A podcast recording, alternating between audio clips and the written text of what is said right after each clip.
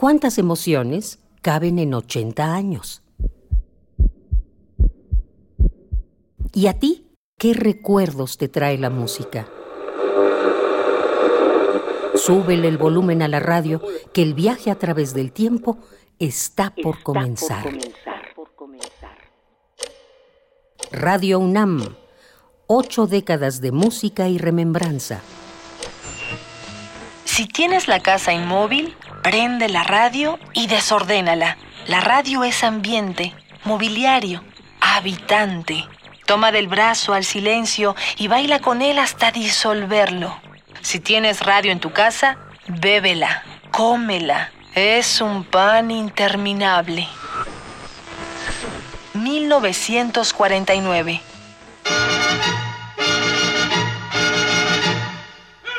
Un año de encuentros y desencuentros. Nicaragua y Costa Rica ponen fin a la enemistad por conflictos migratorios. Los chinos convierten a Mao Zedong en líder de la nueva República Popular. Indonesia se independiza de Holanda.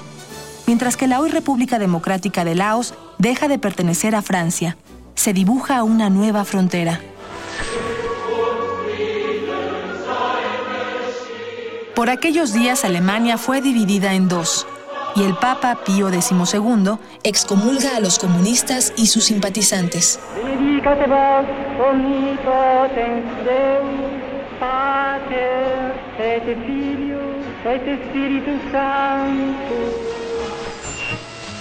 Amorcito corazón, yo tengo tentación de un beso.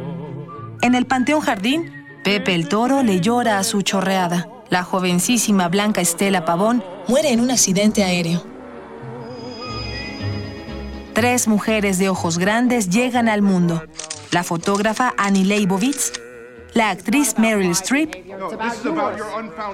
y la escritora Ángeles Mastreta. Trato de escribir en la oscuridad tu nombre. Trato de escribir que te amo. En el agitado 1949, Simone de Beauvoir plasma sus reflexiones sobre ser mujer en El segundo sexo. C'est que être femme, ce n'est pas une donnée naturelle. C'est le résultat d'une histoire. Il n'y a pas un destin biologique, psychologique qui définisse la femme en tant que telle. Un bolero sonaba en España. Era Mirando al mar. Tema interpretado por el cantante Jorge Sepúlveda. Quedo a solas con las olas espumosas que me mandan su rumor. Ni un lejano barquichuelo que mirar, ni una blanca gaviota sobre el mar. En 1949, Radio UNAM emitía el quehacer literario y musical de nuestro México.